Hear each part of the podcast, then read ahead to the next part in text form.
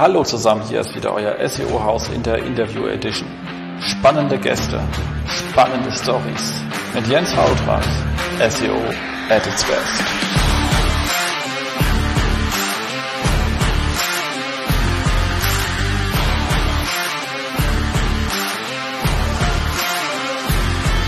SEO-Haus. Hallo zusammen, hier ist wieder euer SEO-Haus und zwar heute in einer ganz besonderen Special Edition. Und zwar hat der super nette Marco Young uns ähm, den Tonmitschnitt unserer Podiumsdiskussion von der Campex zur Verfügung gestellt, damit wir den hier teilen können.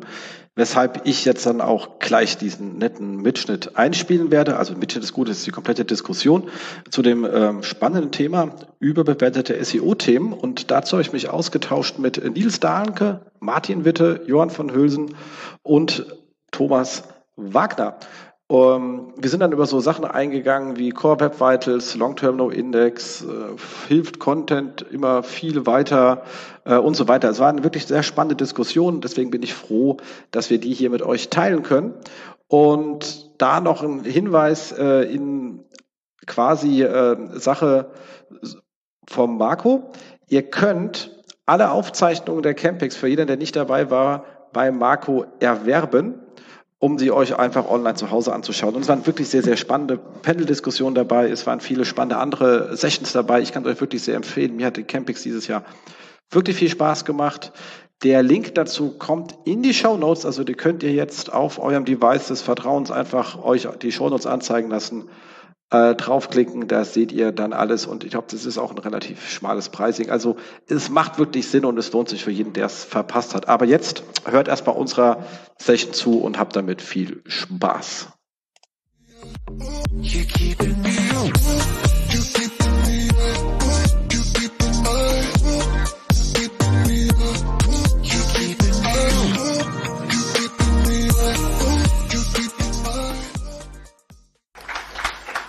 Erstmal schön, dass ihr so früh schon wach seid auf der Campix, ist ja nicht üblich eigentlich.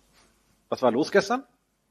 Ähm, wir haben uns hier zusammengefunden, um ein bisschen über überbewertete SEO-Themen zu sprechen. Und ich habe mir da vier Leute zu eingeladen, von denen ich weiß, dass sie sehr meinungsstark sind.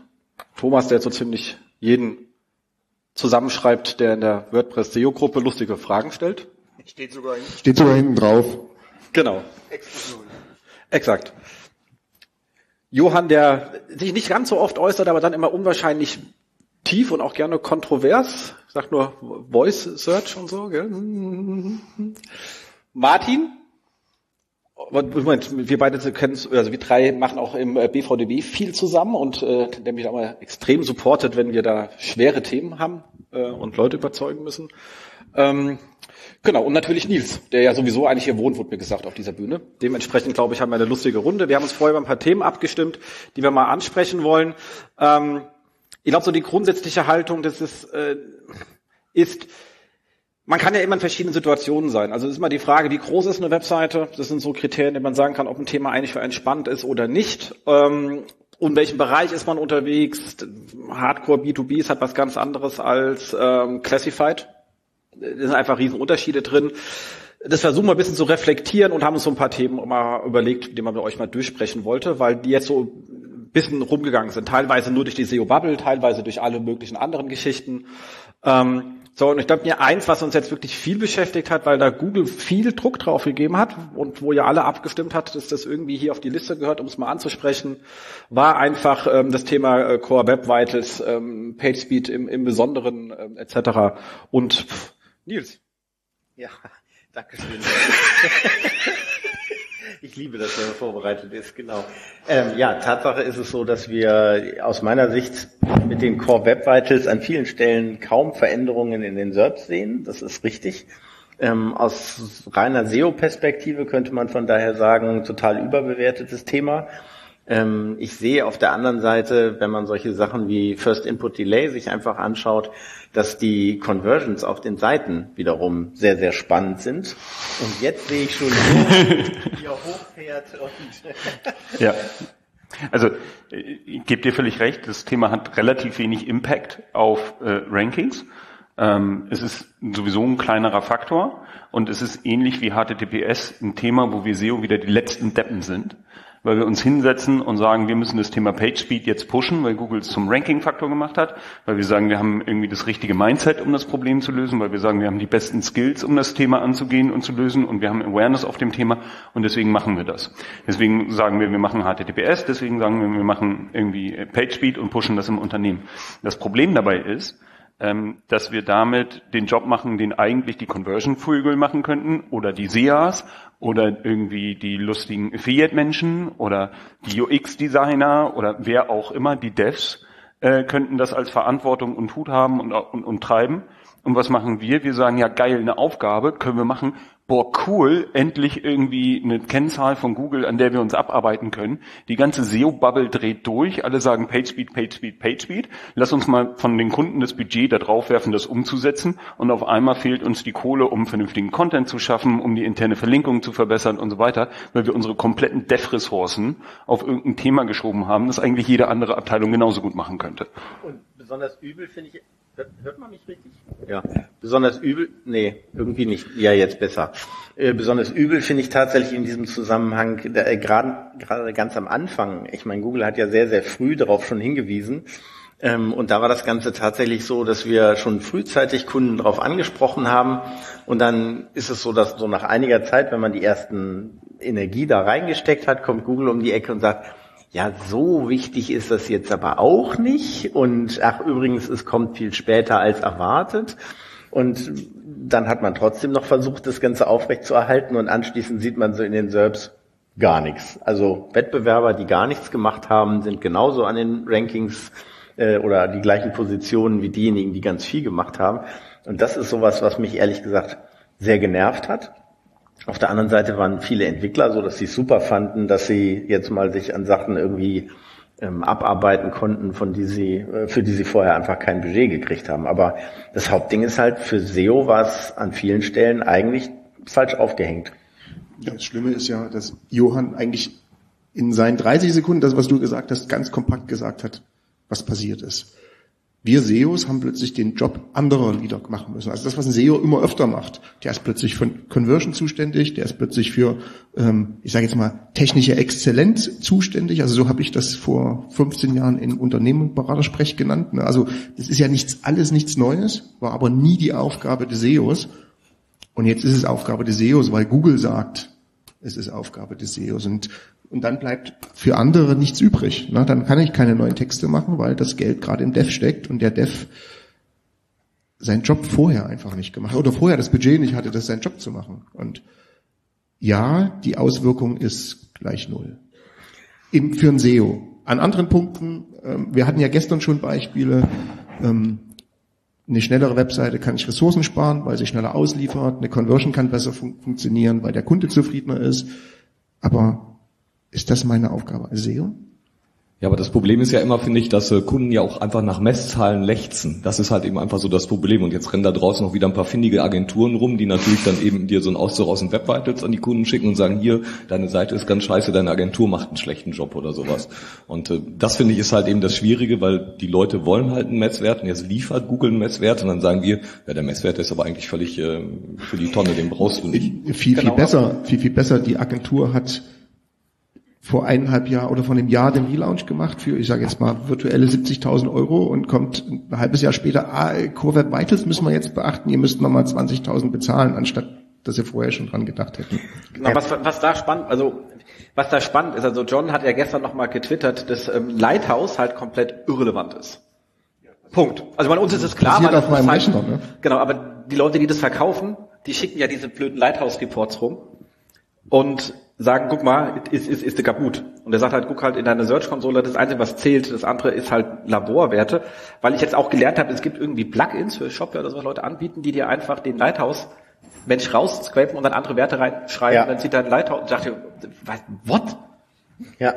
Gibt es gibt's mittlerweile für fast jedes CMS. Aber ist doch cool. Als Agentur stelle ich mir einen alten Windows 95 Rechner hin, mache das vorher. Ja äh, sammle Geld ein, mach gar nichts und dann mache ich es auf einer modernen Kiste und die Web Vitals cool. Genau, wobei ich sagen muss, es gibt einen, einen Bereich, wo ich ein bisschen widersprechen möchte, auch mal ein bisschen, damit wir nicht alle einer Meinung sind. Also zwei, ehrlich gesagt. Nummer eins ist, wenn du so ein Indexmonster hast, klassisch, classified etc. pp, dann ist allerdings Core Web Vitals nicht das Thema, sondern die pure Ladezeit, weil dann kommst du im Crawling durch. Ansonsten merkst du halt einfach, dass du nicht durchkommst. Also da ist ein direkter Faktor zu sehen. Das ist natürlich die Frage, muss ich alles im Index haben? Die stelle ich immer per se zuerst, bevor ich das zumache, weil oft, auch bei denen kann man oft viel reduzieren, weil er einfach da ist und keiner weiß warum. Ähm, Punkt zwei, und da spielen wirklich die Core Web Vitals massiv rein. Also da habe ich einen richtig starken Impact, ist News und Discover. Das habe ich in unserem Vorbereitungsdokument gelesen, habe es aber selber noch nicht gesehen. Ich kann es dir zeigen. Sehr gut. Also vor allem Discover ist da schon ähm, anfällig. Ja, aber du, du, du hast ja eine, eine richtigen, also sehe ich auch so, ähm, bei, bei Discover und, und News hast du das Thema nochmal stärker. Da wissen wir es ja auch, weil da gab es ja schon vorher den Ranking-Bonus für die AMP-Dokumente, der bemerkbar war und wir alle gesagt haben, scheiße, wir müssen AMP machen, um die Rankings äh, entsprechend zu bekommen. Nicht nur um in das Karussell zu kommen, sondern auch um die Rankings zu bekommen, weil Google gesagt hat, Mensch, das ist ein wirklich wichtiges Thema und das, das ist uns an der Stelle wichtig und wichtiger als andere Dinge. Und im normalen organischen ähm, Algo spielt es halt weniger eine Rolle und Discover basiert halt stärker auf News, deswegen geht das da durchaus Hand in Hand und ist auch durchaus logisch, dass das da so passiert. Ähm, bei den, bei den Classifieds oder so Indexmonstern, wie du es genannt hast, gebe ich dir auch recht, ähm, dass da ein Crawling-Ressourcenproblem ist. Das hat dann auch in der Tat nichts mit Core Web Vitals zu tun, aber auch da ist die Frage, ähm, müssen wir denn da jetzt eigentlich, bis, also was ich häufig sehe, ist, dass SEOs dann hingehen und sagen, lass uns doch mal drüber sprechen, wie dein Caching funktioniert, wie du die Sachen in der Datenbank hältst, wie wir irgendwie das Ganze optimieren können und den Job des Entwicklers mitmacht, zu sagen, wie können wir denn jetzt zusammen die, die Performance hier optimieren, genauso wenn wir irgendwie CLS-Werte optimieren oder so, dass wir rausfriemeln, in welches Element denn darf und wo nach wo springt. Ich finde das auch total geile Fummelarbeit. Ne? Mir macht das auch einen Riesenspaß.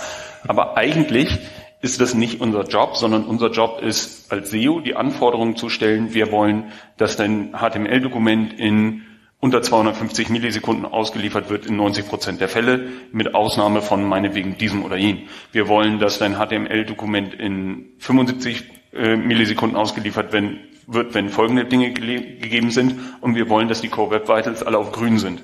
Das als Anforderung. Und dann kann man noch zusätzlich den Input geben, Leute, wenn ihr einen Prozess dafür implementiert, dann müssen wir nicht alle halbe Jahr wieder den SEO hinsetzen, der wieder zehn Mann-Tage ähm, IT-Ressourcen und eigene Ressourcen da drauf ballern darf, die Seite wieder neu schnell zu kriegen, weil ihr weiter an der Seite gearbeitet habt und keiner darauf geachtet hat, dass sie nicht wieder langsam wird. Aber die Frage ist ja, was definierst du als SEO? Das ist jetzt ein spannendes Thema. Marco ist gerade weg, aber das ist ja genau die Frage. Du sagst, das ist, ja, du sagst jetzt so, das ist nicht mein Job als SEO oder sowas. Die Frage ist ja, was ist der Job als SEO? Wo hört es auf oder nicht? Das ist ja, glaube ich, auch in vielen Unternehmen sehr, sehr unterschiedlich. Ja, ich sag mal, agenturlastig ist das eigentlich relativ klar verteilt. Aber gerade die Kollegen, die hier in-house unterwegs sind oder sowas, bei denen ist es ja häufig ganz, ganz anders. Wir ja. haben halt nur einen, der sich um sowas kümmert. Genau. Wir haben vielleicht gar keine internen Devs, gegebenenfalls nur externe und, und, und. Und das ist ja immer dann die Frage, was ist deine Aufgabe? Ich glaube, man kann das gar nicht so pauschal sagen, das ist ein SEO-Job oder ist kein SEO-Job, sondern was ist SEO? Intern hast du halt den Vorteil, da bist du eh da Kosten. Ja, Verstehst du? Ja. Das so. Wenn ihr von außen bei irgendjemanden eine tiefen Core Web Vitals Analyse macht, Anforderungsmanagement macht und das Ganze durchzieht und wir sind dann irgendwann durch und dann stellt man irgendwann Rechnungen und dann kommt irgendwann die Frage, was hat's gebracht? Und wenn es dann nichts gebracht hat, stehe ich halt, habe ich ein Problem. Also argumentativ, also ist halt einfach so. So und da muss man halt sagen, wenn es Verlag ist, klar, weil da bringt sofort was. Ansonsten, aber da lustigerweise auch, weil die Core Web Vitals natürlich meistens deswegen schlecht waren, weil die Werbeeinbindungen katastrophal waren und lustige Layout-Shifts gemacht haben. Also auch da ist natürlich der Effekt für die bestehenden Nutzer auch nochmal exorbitant höher, weil die echt nicht mehr so pisselt waren, dass die beim Lesen ständig auf Versehen auf Werbung geklickt haben, die sich dann gerade unter den Finger geschoben hat, weil die gerade erst reingeladen worden ist. Aber diese Werbung schnell zu machen, ist auch nicht die Aufgabe des SEOs, sondern desjenigen, der die Werbung einbindet. Hast du schon mal mit einer Werbung, hast, hast ja, du schon mal ich. irgendwann, das ist, kannst ich, du, es ist dir sowas von scheißegal, das ist denen sowas von, das ist die, schlimmsten Zecken im deutschen Internet sind Ad-Server-Betreiber. Fertig. Aber und die schimpfen sich auch noch mal so Konferenten wie AdTech, ey, leck mich am Arsch. Nur um das einmal kurz nochmal, äh, ich, ich weiß ja auch, dass die Realität häufig anders aussieht. Ähm, und ich finde das auch total, ne, wie gesagt, ich mache auch total gerne PageSpeed-Optimierung. Ist ein wahnsinnig lustiges Feld, kann man sehr viel Spaß mit haben und da wirklich das Letzte rauszukitzeln. Das reizt auch den SEO, ähm, da, damit rumzuspielen und da irgendwie was diese, diese Formelei äh, hinzukriegen und den, und den Gegner da zu besiegen, ist, kann ich total nachvollziehen. Mein Problem ist halt nur, wenn es Ressourcen frisst, die du an anderer Stelle brauchst. Ähm, weil dann ähm, ist, es, ist es halt total ärgerlich, wenn wir die Conversion-Optimierung, die Gesamtperformance-Steigerung der Seite und all das aus dem SEO-Budget bezahlen und die Sachen, die halt wirklich das Ranking vorantreiben, dann nicht mehr umgesetzt bekommen, weil wir uns in dem Thema verlieren. Da muss aber aus meiner Sicht ein Umdenken einfach entstehen. Also wir haben gestern das Ganze ja schon leicht angeschnitten, dieses Thema mal, aber ich möchte so tatsächlich mal zur Ausnahme die Entwickler mal so ein bisschen in Schutz nehmen, denn oft ist das Ganze ja so, dass die einfach Kosten sparen müssen und den Sachen, die sie gerne machen würden, einfach weggestrichen werden. Und das sind dann oft so Sachen eben wie dieses, wir möchten gerne irgendwie ähm, die Seite noch ein bisschen schneller machen oder irgendwie äh, Bibliotheken zusammenfassen. Und das kriegen sie dann häufig einfach weggestrichen, weil nicht so richtig direkt erkennbar ist oder sie es nicht richtig kommunizieren, was auch immer, ähm, welchen Impact das Ganze hat. Und dann heißt es, naja, können wir diese Entwicklung nicht vielleicht auch für zehn Prozent weniger machen? Ja, können wir, aber dann wird dann eben für so einen dämlichen, dämlichen Schatten, der um ein Formular drumherum gepackt wird, dann eventuell ein jQuery im Hintergrund geladen, auch wenn es ansonsten nicht nötig wäre. Und jetzt das erste Mal mit, mit so Sachen wie Core Web Vitals können wir als SEO sagen, mach den Rotz da weg, weil das ist halt nicht das, was man haben will. Und damit kriegt die Entwicklung teilweise Zeit für Dinge, die sie eigentlich viel früher schon hat machen, hätten machen müssen. Deswegen finde ich es auf der einen Seite positiv. Was mich aber, was wir so, vielleicht so ein bisschen ähm, vernachlässigt haben, was mich bei diesen Core Web Vitals total nervt, ich kriege immer wieder von irgendwem zu hören, ja, SEO kann man doch gar nicht richtig messen und wenn ja, dann haben wir drei verschiedene Tools und kriegen unterschiedliche Werte oder guck mal, die Sichtbarkeit steigt, aber unser Traffic nicht. Und jetzt gibt uns Google tatsächlich Messwerte in die Hand und alle möglichen Leute stürzen sich drauf und dann heißt es, ja, aber die sind eigentlich irrelevant. und das ist so, was zur Hölle. Absolut. Ich würde das Thema kurz abbinden. Magst du noch mal am Schluss Ja, ich hätte, ich hätte gerne noch mal, wir hatten ja auch gesagt, wir wollen das so ein bisschen äh, einstufen, groß, klein, mitteln. Und ich, gerade für die kleineren Unternehmen, wenn, wenn, wenn wir in Richtung, ich sag mal jetzt bis 10.000 URLs schauen, ähm, die haben den Entwickler extern, die haben den SEO extern, die haben alles extern. Das ist halt ein Unternehmen, die haben ganz andere Kompetenzen. Und jetzt sagt Google, äh, Core Web Vitals sind wichtig, dabei rufen sie den an, nicht den Entwickler, die rufen halt mich an und sagen, Thomas, Core Web Vitals sind wichtig und ich habe mir das angeguckt in so einem Tool, was die Bild mir empfohlen hat, die sind scheiße. Machst du denn gerade schlechte SEO? Und ich sage, äh, nein. Na, also wir haben da, glaube ich, auch sehr, sehr, sehr viel Erklärungsbedarf noch, um zu sagen, was steckt in den Core Web Vitals? Und was soll dein Entwickler jetzt tun und muss überhaupt was tun? Also ich muss ja den Entwickler auch in Schutz nehmen, dass nicht auch der Ressourcen verbrennt für Dinge, die ich eigentlich für wichtigere Sachen brauche. Zumal, zumal da ähm, ja nochmal das Thema eine Rolle spielt. Äh, Seitengröße ist das eine, da gibt's nur die, das Geschäftsmodell als zweite Dimension, die du aufgeführt hast. Die dritte wäre vielleicht nochmal die Strategie. Also wenn meine SEO-Strategie sagt, ich löse viele Themen über technische Exzellenz, ähm, dann ist PageSpeed sicherlich nochmal irgendwie ein größeres Thema. Ähm, aber insgesamt auf kleinen Seiten ist ja nicht so, dass schnelle Seiten für die, für den Endnutzer oder Endnutzerin nicht relevant wären. Was aber das Problem ähm, äh, ist, es skaliert halt vergleichsweise scheiße. Und wenn wir dann ähm, sagen, wir haben, wir stecken die Energie da rein, dann ist das Geld besser investiert bei einer kleinen Seite in geileren Content in den meisten Fällen, äh, in geilere Bilder, überhaupt mal Bilder, vielleicht mal ein Video in den, in den Content einzubinden, solche Geschichten und da diese betriebswirtschaftliche Abwägung, wir, glaube ich, im Rahmen dieser PageSpeed-Diskussion komplett, also als SEOs als Ganzes komplett rausgelassen und gesagt, für wen ist denn das eigentlich wichtig, ähm, das Thema zu optimieren und wie können wir damit eigentlich in Zukunft umgehen. Und da müssen wir, glaube ich, besser werden, wenn das nächste Mal so ein Hype-Thema kommt, ähm, dass, wir, dass wir eher überlegen, für wen ist denn das eigentlich nochmal relevant und versuchen das stärker abzugrenzen, ähm, um dann auch äh, so Agenturen, die ähm, insbesondere den kleinen Domains halt solche Abzockbriefe in Anführungszeichen äh, so ein bisschen den Wind aus den Segeln zu nehmen. Und da ist genau dieses Erklären halt ein wichtiger Aspekt von. Genau, da würde ich, also ich glaube, das kann man dann zusammenfassen für die meisten Leute einfach irrelevant. Kommen wir zum nächsten Thema, was, was ich genau ähnlich sehe an der Stelle, aber da hat nicht Google den ganzen Kram gehabt, sondern wir selber. Äh, durch lustige Diskussionen, durch kompetente Vorträge. Und das Thema ist in sich auch richtig. aber auch irrelevant, lustigerweise. Sachen können ja richtig und einfach trotzdem irrelevant sein. Und das ist das ganze Thema Long-Term No Index. Das ist so schon fast SEO-Esoterik. Bis hin zu dem ganzen Op überhaupt Optimierung von Paginierungen. Weil per se, man braucht erstmal eine gewisse Größe. Das heißt, die meisten Leute ist es komplett irrelevant. Komplett.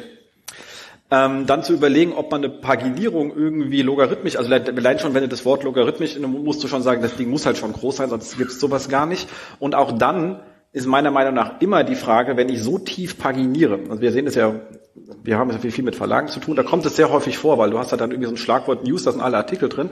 Das brauchst du aber auch nicht zu paginieren, weil dann deine tiefste Artikel ist in Klicktiefe 8, weil der in irgendwelchen anderen Archiven weiter vorne ist. Dann brauche ich auch nicht, also das ist irrelevant. Also das ist einfach egal. Ich brauche das Ding nicht durchzupaginieren. Aber wenn ich wissen möchte, welches der älteste Artikel ist, der auf diesem Magazin jemals das geschrieben ist, wurde, ist das eine SEO-Aufgabe? Ist das eine SEO-Aufgabe? Nee, Inhalte verfügbar zu machen? Nein, nein, das ist keine SEO-Aufgabe. Aber, aber, aber das ist ein super Beispiel. Ich habe gerade tatsächlich eine Analyse gemacht von einem Kunden, der auf seiner Seite ein Magazin hatte und der hatte auch genau, was du gesagt hast, die Rubrik News und andere gab es, gab keine anderen und der älteste Artikel war halt aus dem Jahre 2001 und dann habe ich halt Paginierung mit einer Zahl 1235 da unten rechts in der Ecke stehen. Ähm, aber da fange ich nicht bei Paginierung an, da genau. fange ich bei Seitenhygiene an. Seitenhygiene löschen.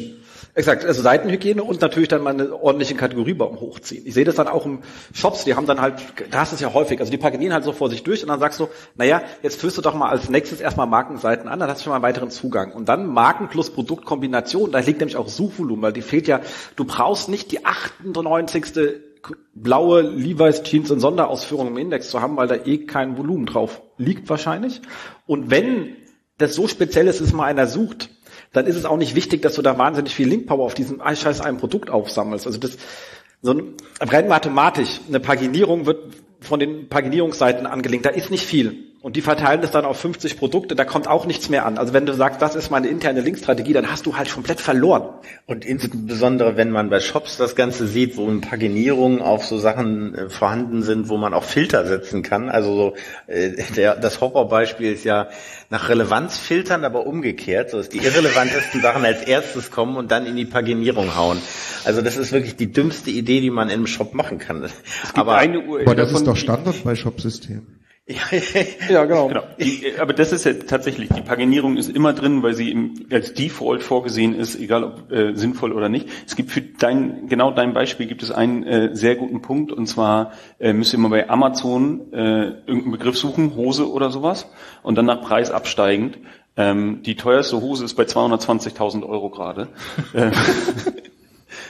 Äh, ja, ja und aber, da, da entdeckst du halt die Pflege, Pflegefehler dann. Aber im Prinzip ist das ja auch das Thema Paginierung, wenn man sich das genau anguckt. Man kann ja mal so ein Crawling machen und dann die Paginierung so verschieden modellieren. Also wir machen das ganz gerne manchmal, ähm, um so zu zeigen, welche Effekte damit möglich sind und warum das manchmal gar nicht so wichtig ist, dass wir in Teilbereichen, also zum Beispiel nur eine Kategorie oder eine Produktart und sowas versehen ähm, und, und oftmals ist es so, da kommen nach hinten zwar noch immer wieder noch ein paar hundert Produkte irgendwie mit rein in das Scrolling, aber das sind dann welche, die tauchen sowieso irgendwie bei den Abrufstatistiken überhaupt nicht auf, sind deswegen offenbar sowieso irrelevant.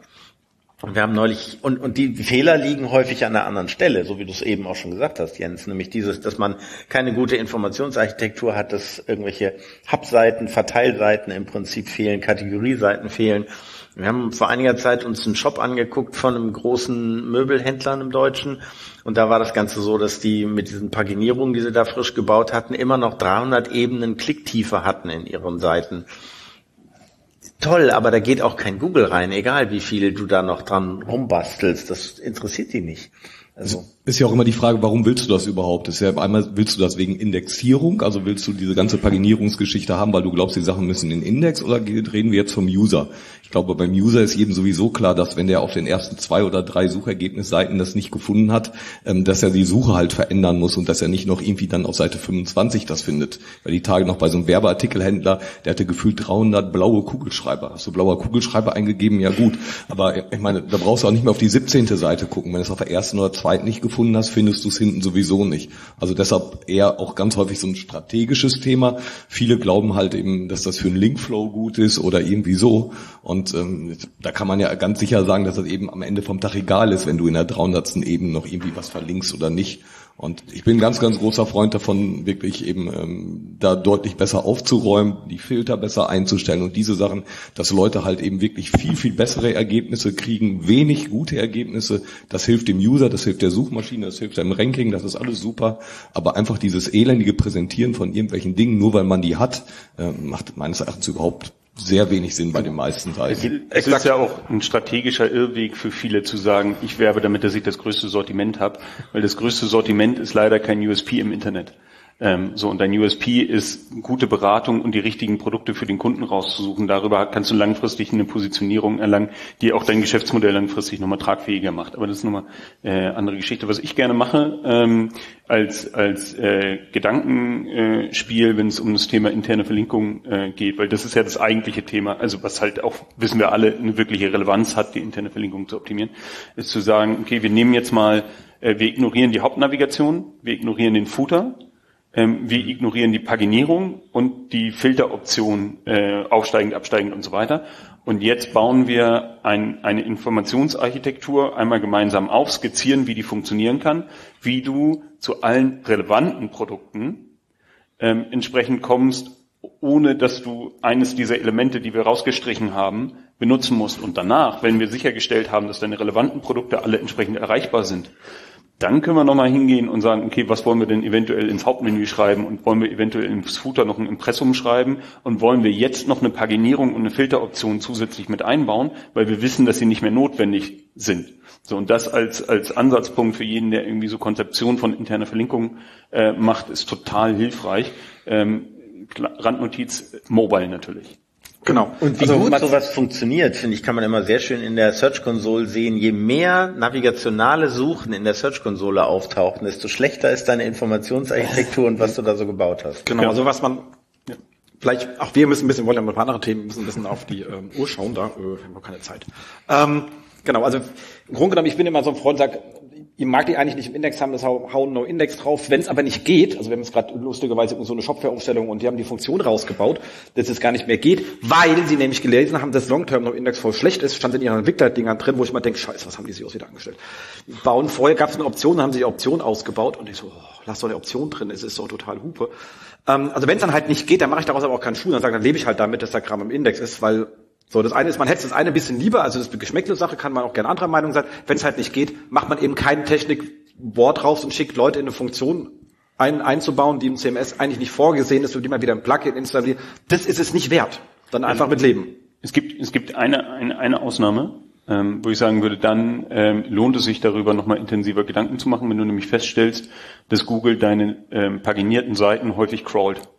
Wenn du feststellst, dass da Crawl-Volumen drauf ist und dass es für Google offensichtlich hilfreich ist, äh, um deine Produkte zu erschließen und Google da einen Wert drin sieht, dann lohnt es auch, sich nochmal Gedanken darüber zu machen, wie gehe ich denn eigentlich damit um und wie paginiere ich das Ganze denn eigentlich durch. Aber dann Wenn die das tun, ist doch die Frage, warum machen die das denn eigentlich? Genau, genau. Also, dann guckt ihr auch an, wo Google einsteigt und wieder aussteigt. Wenn genau. du das nämlich nicht im Griff hast, hast du häufig so wie dieses, wo du denkst, warum sind die da jetzt eingestiegen?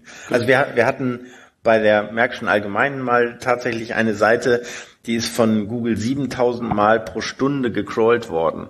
Also nur mal so eine Größenordnung und die war absolut irrelevant. Und ja, dann kann genau. man sie auch irgendwie löschen oder sie nutzen zumindest, um von da weiter zu verlinken. Ich springe jetzt mal auf ein nicht so technisches Thema, was Martin nämlich reingeschmissen hat. Ähm, war das ganze Thema Bewertung auf fremden Plattformen oder Links von Social Media. Ja, ähm, gerade Be Bewertung auf fremden Plattformen ist äh, ein ganz, ganz großes Thema, äh, finde ich im Moment. Äh, diese ganzen klassischen ähm, Plattformen machen ja immer mehr Werbung, versuchen ja wirklich jeden Kunden, gerade wenn du einen Shop hast, eben dahin zu bringen, äh, dass er sich da registriert, dass er was kostenpflichtiges abschließt oder sowas. Und ähm, wir stellen halt fest, dass wir wirklich ähm, ganz, ganz gezielt Kunden haben, wo der gesamte Wettbewerb eigentlich eben immer wieder versucht, diese Kunden schlecht zu bewerten. In, in einer ganz, ganz großen Masse. Und ähm, dass man das wirklich viel, viel besser pflegen muss. Wir haben ähm, jetzt nochmal ein paar Kunden von uns gescreent und wir haben festgestellt, dass wirklich da ganz, ganz viel negativ SEO betrieben wird und die wirklich äh, bei so diesen klassischen Suchanfragen mit Erfahrung oder irgendwie sowas, ähm, dass da wirklich ganz, ganz viel Mist kommt und deshalb ähm, ist das für mich eigentlich ein völlig unterbewertetes Thema, das ist eigentlich eher andersrum. Äh, ich finde, man muss viel, viel mehr darauf achten, ähm, was da geschrieben wird, man muss das viel, viel besser im Griff haben, weil die Leute halt eben gerade bei bei neuen Unternehmen, die sie nicht kennen oder sowas, natürlich eben immer noch mal kurz googeln. Ist das Produkt gut? Ist die Dienstleistung gut oder sowas? Und ähm, deshalb ist das eigentlich ein ganz, ganz wichtiges Thema, wo ich glaube, dass es eigentlich eher unterschätzt ist. Aber, aber da mal die Frage natürlich wieder, ich, ich gehe mit dir d'accord, dass das wichtig ist. Ähm, in Bezug natürlich auf, wie bin ich zu meiner Brand Search aufgestellt, sowieso. Aber ist das wieder ein Thema, was beim äh, SEO liegen muss? Weil eigentlich ist es ja klassisches Reputationsmanagement, genau. was ja irgendwo einer im Haus zuständig sein müsste für. Das ist halt eben wie immer natürlich wieder, wie bist du aufgestellt, wie groß ist das Unternehmen, keine Ahnung. Also bei uns liegt das ganz, ganz viel an der SEO-Geschichte, weil der Kunde natürlich sagt, das ist Auffindbarkeit. Ich werde bei der Suche nach Firmenname und Erfahrung, wird da irgendwie was Schlechtes angezeigt. Ähm, da muss der SEO dafür sorgen, dass da was Besseres steht. Also aber was auch immer. Reputationsmanagement haben viele überhaupt nicht auf dem Schirm. Das finde ich immer wieder das Erschreckende. Also ich meine, wir machen es ja auch, aber die haben auch weder, die haben weder Vorstellungen, was es kostet, wie aufwendig sowas ist.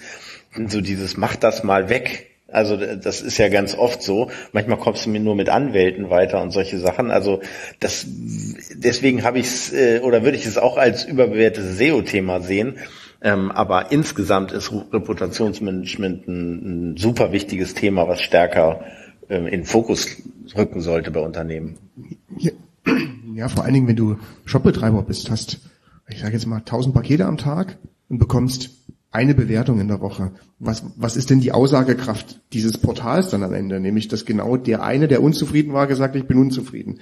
Die Tausenden, die zufrieden sind, stehen halt da nicht drin. Also insofern ist Reputationsmanagement sehr, sehr wichtig und wird tatsächlich wieder, weil genau was du gesagt hast, weil es mit Auffindbarkeit zu tun hat, wieder dem SEO auf den Tisch gelegt und der muss sich plötzlich Prozesse ausdenken, die alle nach dem SEO passieren, also die nach der Conversion passieren, also die, die nach, nach dem Lieferprozess, also alles hinten raus und plötzlich macht's wieder der SEO.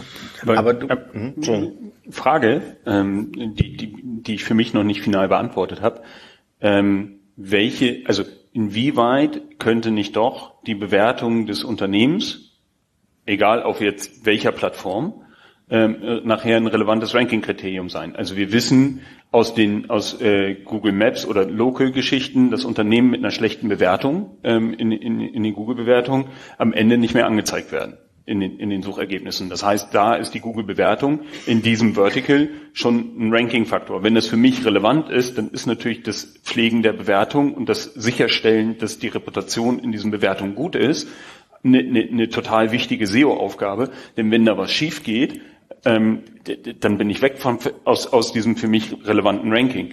Ähm, und die andere Frage finde ich, oder die dahinterstehende Frage ist dann nochmal spannender, bei den Unternehmen, die halt nicht so einen Local-Bezug haben, also beispielsweise Content Fleet als Agentur ähm, oder Wingman oder Getraction oder wie auch immer, ähm, wenn du, wenn du da ähm, nachsuchst, ist es nicht local relevant. So. Und trotzdem stellt sich ja die Frage, ob nicht Bewertungen, die irgendwo im Internet über uns veröffentlicht werden, ähm, Assoziationen mit dem Unternehmen in irgendeiner Form jetzt oder perspektivisch ein Trust-Faktor sein können, der das Ranking zum Keyword SEO-Beratung oder wie auch immer dann nachher positiv oder negativ beeinflusst.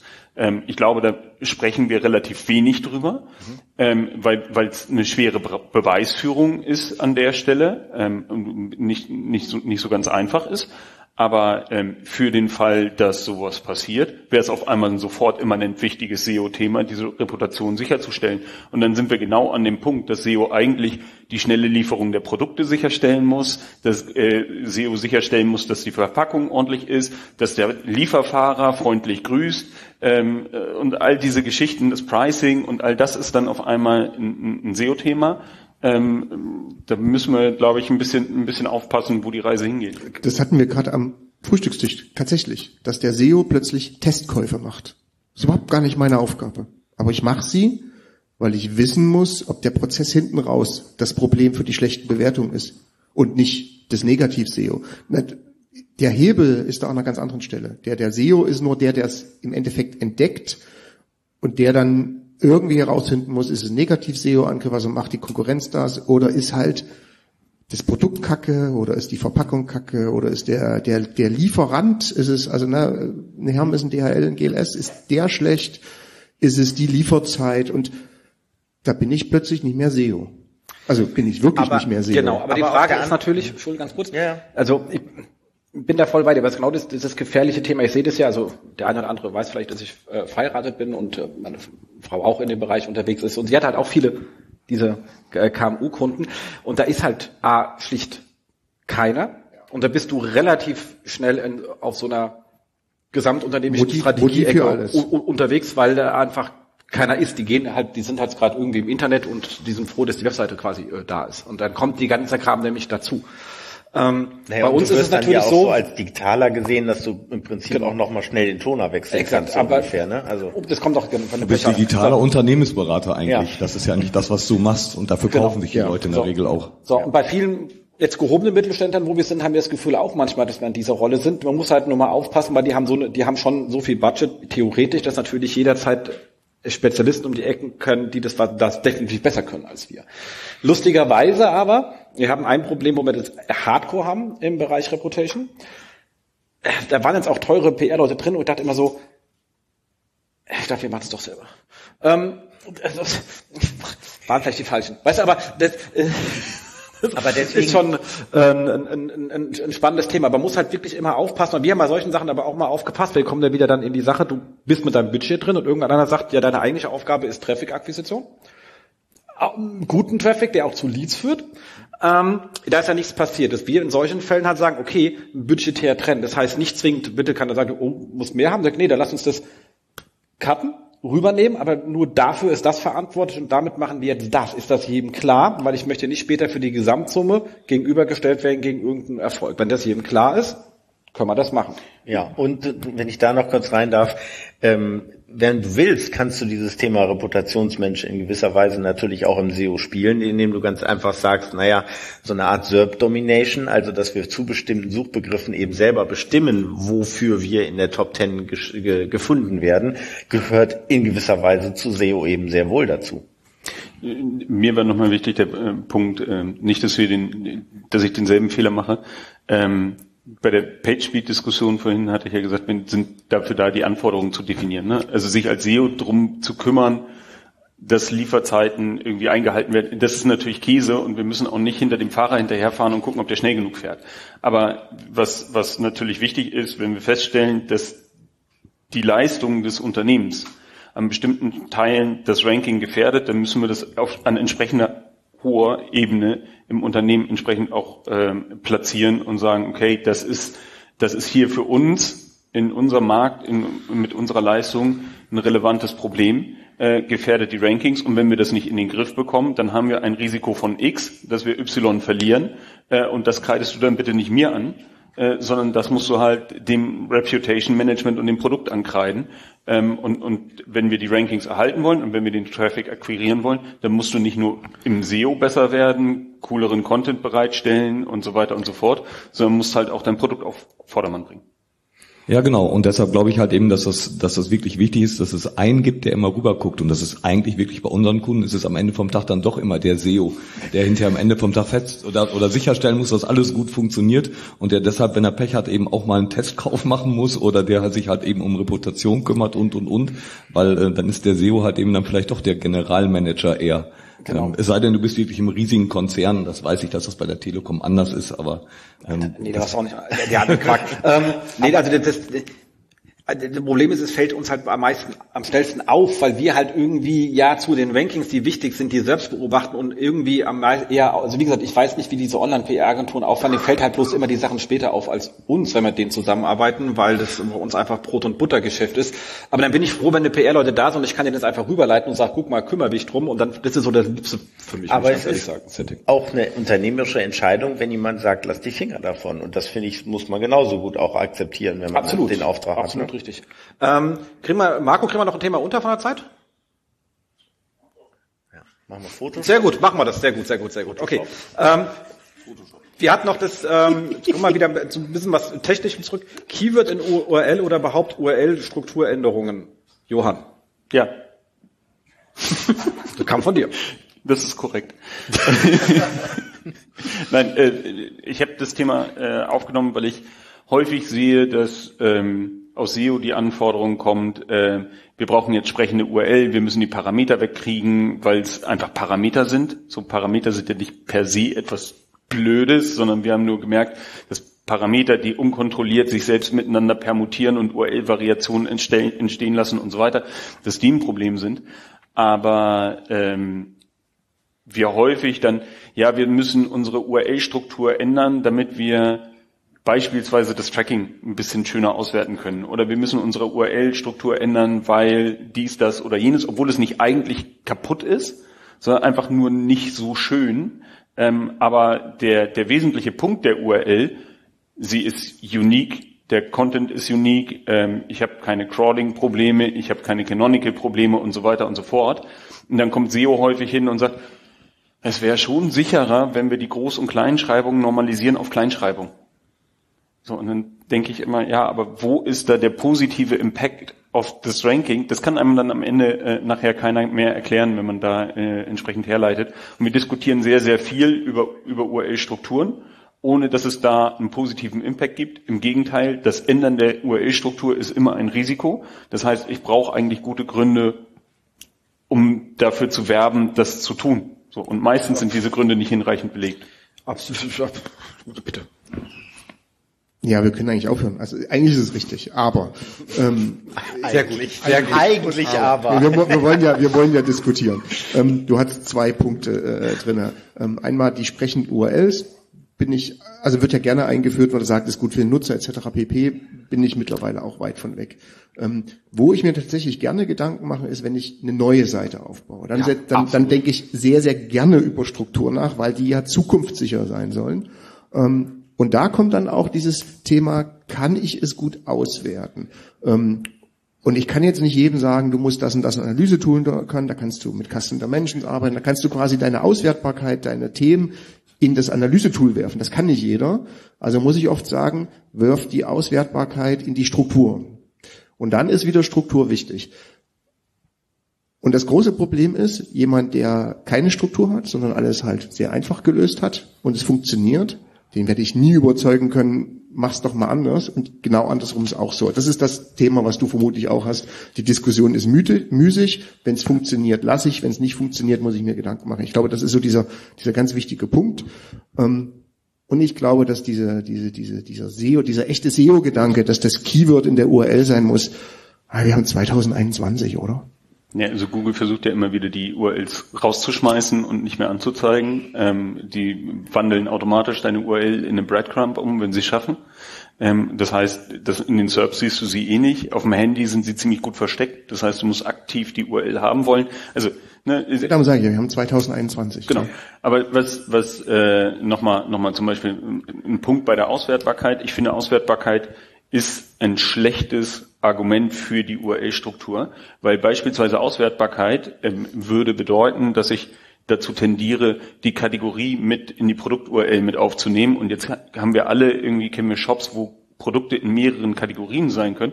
Und gerade wenn ich den Weg gemacht habe, dass ich sage, okay, ich schmeiß die Filter, ich schmeiß die, die Brad, äh, Paginierung unten raus und mache saubere Filterkategorien und habe mehr Kategorien, in denen ein Produkt auftauchen kann, dann ist das Problem auf einmal wieder so groß und ich habe wieder das Problem mit der Uniqueness. Deswegen muss man da sehr vorsichtig sein. Ähm, trotzdem äh, hast, hast du recht, dass, dass wenn Neubauen das Thema ist, dann lohnt es sich richtig Energie einzusch und den Satz Cool UIs never change ähm, sich nochmal dreimal vorher aufzuschreiben, ähm, damit man ihn bloß nicht vergisst, wenn man da in die Konzeptionsphase reingeht. Und das gilt nicht nur für neue Projekte, sondern auch immer dann, wenn ich weiß, ich muss an die URL sowieso ran, weil CMS irgendwas, weil technische Umstellung, weil was auch immer. Ähm, dann ist immer der Zeitpunkt, wo man sagt, okay, wenn die URLs sich sowieso ändern, dann können wir jetzt auch die Verbesserungen einbauen in der Struktur und können sagen, okay, wo ziehen wir denn jetzt die Geschichten eigentlich hin? Wie bauen wir das auf? Wollen wir einen Punkt HTML in, am Ende haben? Wollen wir einen Slash am Ende haben? Wollen wir keinen Trailing Slash haben? Ähm, wollen wir die auf einer Subdomain haben? Nicht auf einer Subdomain haben? Und wie organisieren wir eigentlich die Folderstruktur? Brauchen wir IDs? Brauchen wir keine IDs? Ähm, für sprechende URLs gibt es ein, finde ich, total wichtiges Argument. Und das ist ähm, rein aus alle, die mit der Seite arbeiten, müssen eine logische, oder ist es von Vorteil, wenn Sie eine logische Struktur zur Verfügung haben. Das heißt, Sie können einfach sagen, slash p slash Produkt-ID oder slash p slash irgendwie Produktname äh, normalisiert nach folgendem Schema. Und ich kann einfach, wenn ich mit diesen URLs arbeite oder an der Seite arbeite, Shortcuts benutzen und mir da relativ schnell einen Weg reinhacken zu den Produkten. Gleichzeitig so, ist die Frage, ob du deine Technik im Griff hast an vielen Stellen. Das ist ja die Basis, warum man vielleicht so Sachen wie Normalisierung von URLs überhaupt angeht. Wenn ich nämlich eine URL habe, slash Schuhe mit großem S und eine mit kleinem S und beide sind so, dass sie in den Rankings auftauchen, dann weiß ich, dass das dass du an deiner Technik irgendwo ein Problem hast, was so definitiv. Es sei denn, das eine ist ein Ratgeber und das andere ein Produktlisting. Ja, genau. Dann ist es ja, ja gar nicht verkehrt. Und ja, wenn du dann dein Tracking darauf ausrichtest, Glückwunsch. Aber ich möchte da auch noch mal ganz kurz. Und im Tracking normalisierst. Ja, genau. Aber ich würde da noch mal einhaken, weil du gemeint hast, da bin ich nämlich auch mal äh, doch stärker etwas anderer Meinung. Das Hurra. Thema, genau, das Thema Auswertbarkeit und Clustering ist bei mir sehr, sehr, sehr wichtig, wenn ich sowas mache, weil schlicht und ergreifend die sonst extrem viel Folgekosten in der Analyse auftreten. Also hat wieder kein für SEO komplett ja, genau. irrelevant, aber die meisten Menschen haben kein großartiges Data-Team. Wenn man hört immer Vorträge von Data, du findest nirgendwo eins, am Ende wir können mal darüber reden, wie viel mal Zeit in der, in der Konfiguration von, von einer Webanalyse zuspringt als SEO, was auch damit nichts zu tun hat übrigens, weil es einfach nicht da ist. Und du willst es ja auch einfach haben. Und wenn du sagen kannst, also wenn ich sagen kann, was ist die Hauptfrage, wenn die Hauptfrage deinem Shop ist, ich will wissen, welche Kategorien gut laufen, dann ziehe ich das rein, weil ich sehe es gleich. Wenn es nicht meine Hauptfrage ist, dann ziehe ich das nicht rein.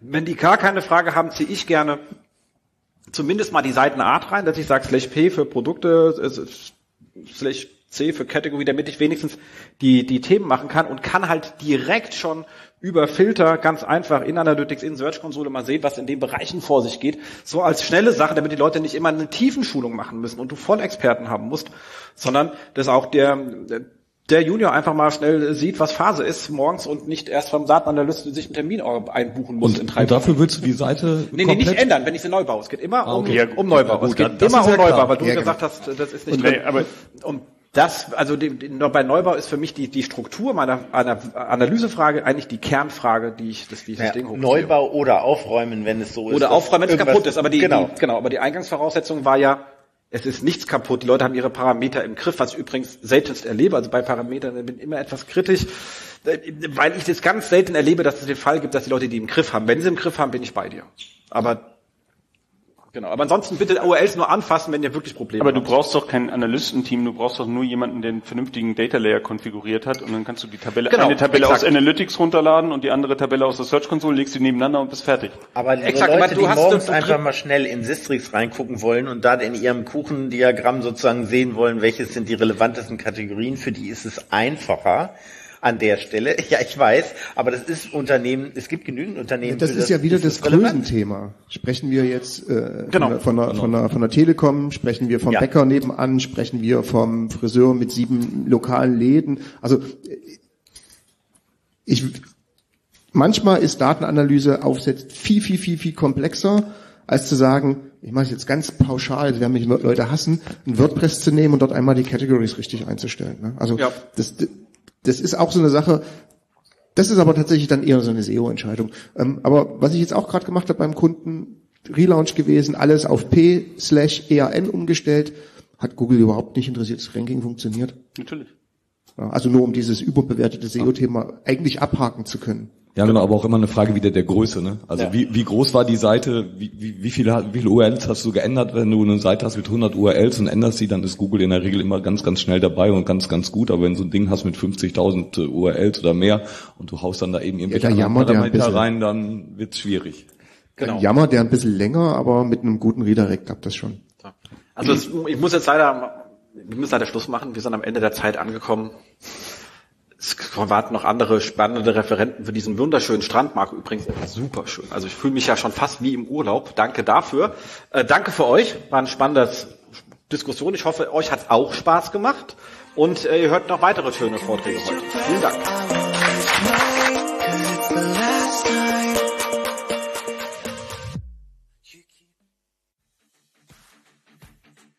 Das war sie, die aktuelle Ausgabe des SEO-Haus. Wir bedanken uns bei euch für die geteilte Aufmerksamkeit und hoffen, die Show hat euch gefallen. Kommentiert in unserem Blog, wir freuen uns über jede Art von Kommentare oder auf unserer Facebook-Seite. Wir beantworten alle Kommentare möglichst zeitnah und vergesst nicht, uns auf iTunes zu bewerten, weil ihr wisst, iTunes ist das Gold des Podcasts. Denn entsprechend bitten wir um viele, viele reichliche 5-Sterne-Bewertungen, am besten mit coolen Kommentaren. Danke dafür.